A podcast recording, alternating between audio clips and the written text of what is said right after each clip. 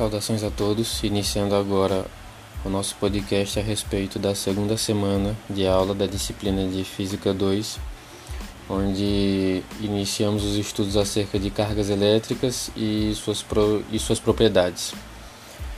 No caso, se são condutores, isolantes e também estudamos acerca da lei de Coulomb. É, a respeito dessas cargas elétricas, estudaremos é, mais especificamente o campo elétrico gerado por, por uma carga pontiforme e suas propriedades. É, iniciando o conteúdo, é, é, começamos a partir das considerações acerca de uma carga positiva e de uma carga negativa, de um ponto com carga positiva e de um ponto com carga negativa, no caso onde vimos que as linhas de campo estão saindo das cargas dos pontos de carga positiva e eles é, apontam para o centro, ou seja, estão entrando para o ponto de carga negativa. A respeito da interação entre dois pontos com sinais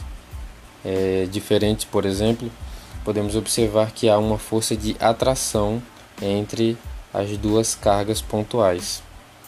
Já a respeito de cargas pontuais com sinais iguais, ou seja, duas cargas com sinais, dois pontos de carga com sinais positivos ou dois pontos de carga com sinais negativos, vemos que os mesmos acabam se repelindo. A respeito da, da lei de Coulomb, é, percebemos que ela é muito importante no cálculo da força é, envolvida, dessa força de atração ou de repulsão envolvida, visto que com o cálculo da lei de Coulomb, através da lei de Coulomb, podemos estabelecer, realizar os cálculos para descobrirmos o valor dessa força, normalmente dado em newtons por coulomb. Além disso, também podemos observar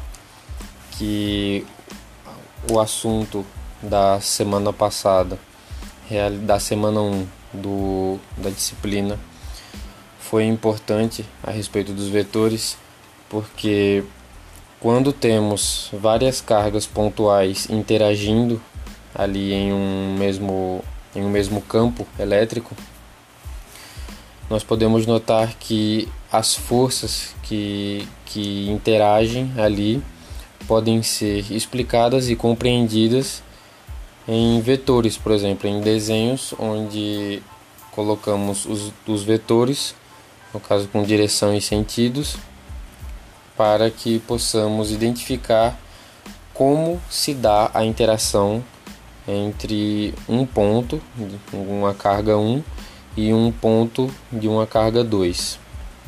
Visto que se eles são ambos é, positivos, né,